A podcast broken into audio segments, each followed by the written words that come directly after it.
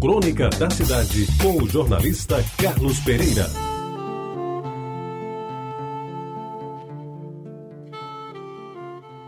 Meus amigos ouvintes da Rádio Tabajara, elas estavam em toda parte da cidade. Aonde se fosse, em todos os bairros, até mesmo no centro, em plena Duque de Caxias, quando ainda era uma rua residencial, durante o curso do carnaval, lá estavam elas. Claro que havia diferença nos estilos, nas características, na qualidade e nas pessoas que delas se serviam. Eu me refiro às cadeiras nas calçadas nesta cidade de Nossa Senhora das Neves, num tempo em que o modernismo dos apartamentos ainda não tinha chegado por aqui. As pessoas moravam em casa de todos os tipos: sobrados, bangalôs, parede meia, casa de taipa, casa de palha, mas eram casas de verdade.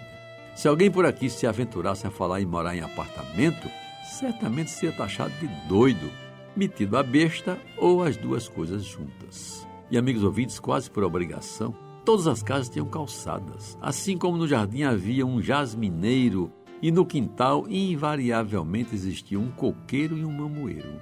As calçadas eram das casas e não das ruas, porque naquela época poucas ruas da cidade tinham calçamento, meio fio ou linha d'água cabia a cada morador fazer, à sua maneira, a calçada da sua casa. Como havia muitos espaços vazios entre as casas, era comum haver ruas com poucas calçadas, todas construídas pelos próprios moradores, ora de barro, ora de areia grossa, ou, para os mais endinheirados, de cimento queimado a colher.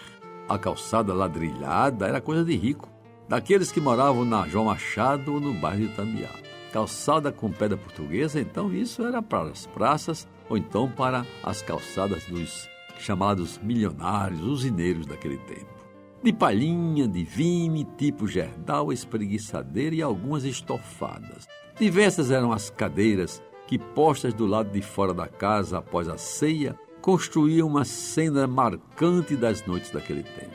Sem a praga da televisão e com o rádio limitado a poucas emissoras em AM, não existia FM naquele tempo. O bom mesmo era depois da hora do Brasil se juntar àqueles que já apostados desde o anoitecer exercitavam um pedaço de uma vida em que predominavam a decência, a fraternidade e principalmente a boa vizinhança. Nas ruas mais pobres, quando faltavam cadeiras, lá estavam presentes os tamburetes e até mesmo os bancos coletivos, aqueles que serviam praticamente a uma família inteira.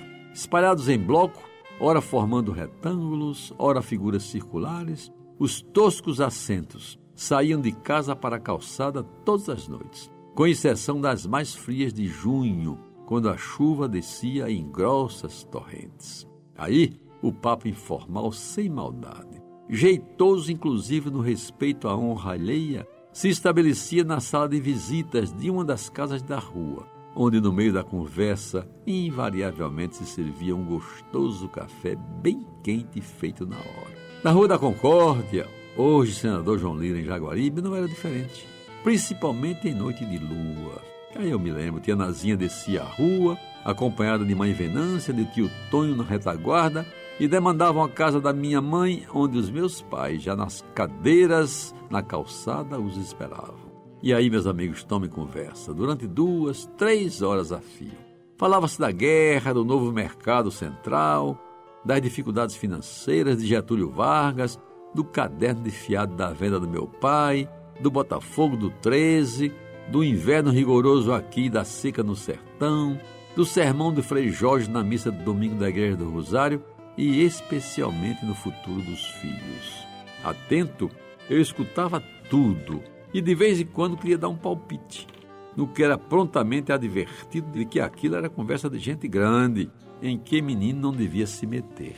E antes das 10 horas da noite, todos se despediam. As cadeiras eram recolhidas e ficavam prontas para voltarem às cenas nas calçadas. Na noite seguinte, dando sequência àquela vida que era tão boa, tão mansa, tão tranquila, tão calma, e a gente nem sabia.